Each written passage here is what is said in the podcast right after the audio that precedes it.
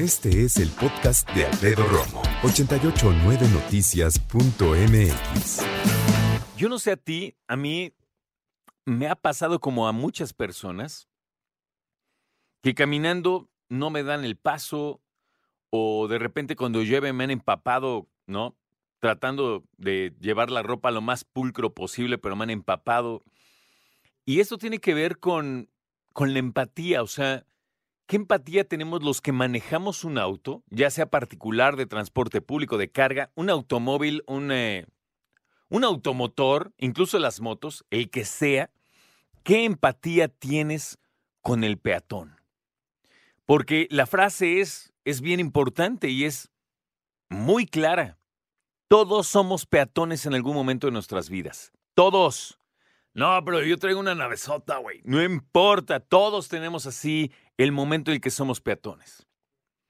Y la neta es que como peatones tenemos un montón de cosas que corregir. Se conmemora el Día del Peatón. No se celebra porque, pues no es como que digas, qué increíble, soy peatón. no, digo, eh, la verdad es que hay que hay que recordar que todo esto surge en Inglaterra.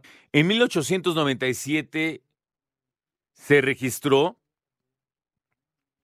como el primer accidente que quedó, digamos, inscrito en el triste libro de las muertes por accidentes viales. Yo te voy a decir una cosa, los accidentes se daban desde antes de los autos.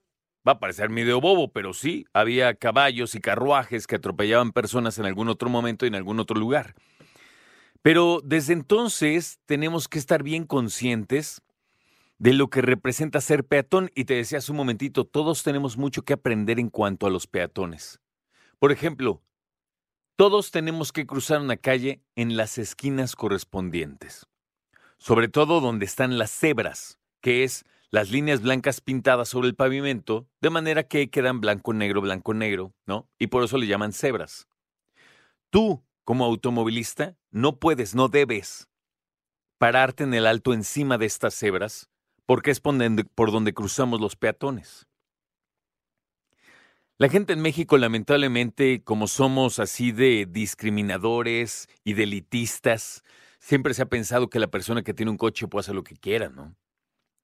Y esta expresión de no me avientes la nave no existe de gratis. Eh, si yo voy a cruzar, teóricamente yo, el peatón, tengo prioridad. Pero en México nadie se atreve a aventarse así como así porque si no, no te la acabas, pero durísimo, porque seguramente no van a frenar, no lo van a hacer. Por otro lado, a mí me ha tocado ver personas que vienen de turismo que se avientan porque ellos consideran que es como en su país, ¿no? Que todo el mundo se va a frenar. Y vaya sorpresa cuando tienen que pegar la corrida porque es como, ¿por qué nos están frenando? Es bien triste darte cuenta de esas cosas. Yo me tardé muchos años en comparación de muchas personas en tener auto. Yo tenía amigos que a los 16 años ya tenían auto. Yo me tardé muchísimo más que eso hasta que yo pude comprarme un auto. Claro, sí recibí ayuda de mi papá un poquito, ¿no? Pero bueno, la mayoría lo junté yo y a lo que voy es, esta onda de, fíjate, son procesos, ¿no? Como de aprender a manejar, tener acceso a manejar un auto, obviamente teniendo en cuenta que ya tienes una licencia porque ya pasaste y ya conoces el reglamento de tránsito, ¿no? Pero bueno, tener acceso a un auto, comprarte un auto, eh, poder eventualmente cambiarlo, comprarte otro y tener esta dinámica, pues es muy linda, es muy cómoda. Pero no podemos despegarnos, ya te digo, del hecho de saber que todos somos peatones. Todos. Echarle ganas y dejar pasar a las personas, ser amables, pero también entender como peatones que no, no te tienes y no tienes por qué cruzar la calle donde tú quieras. Eso no se puede. No, no debes pedirle al microbús que te baje donde se te dé la gana. No, no tiene que ser así. Y aquellos que son choferes de transporte público, bueno, está de sobra decir que no se pueden frenar donde ellos quieren, ¿no? Pero como peatones siempre tenemos la de perder en, la, en el Valle de México. la verdad, dicho sea de paso, no dejamos de impresionarnos en la manera en que algunas personas manejan.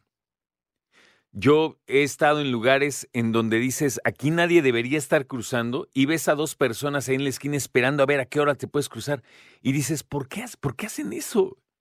¿Por qué se ponen en peligro ellos y nos ponen en peligro a todos nosotros? Esa es otra cuestión muy importante.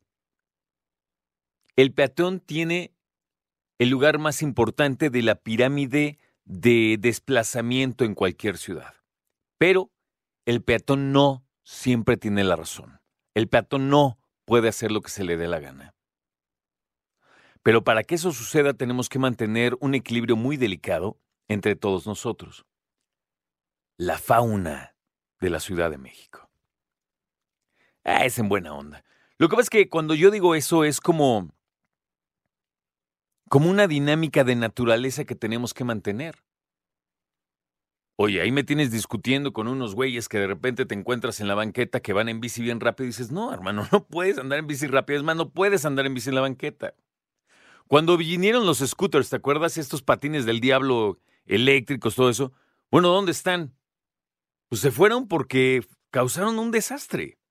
Y no solo en las banquetas y todo esto, sino porque se quedaban por todos lados, los vecinos se quejaban, quién es dueño de esto, en fin, entonces, si hablamos de peatones, de ciclistas, de motociclistas, de automovilistas, de choferes, de transporte público, de cargas, de que somos un ecosistema muy delicado en ese sentido y tenemos que convivir.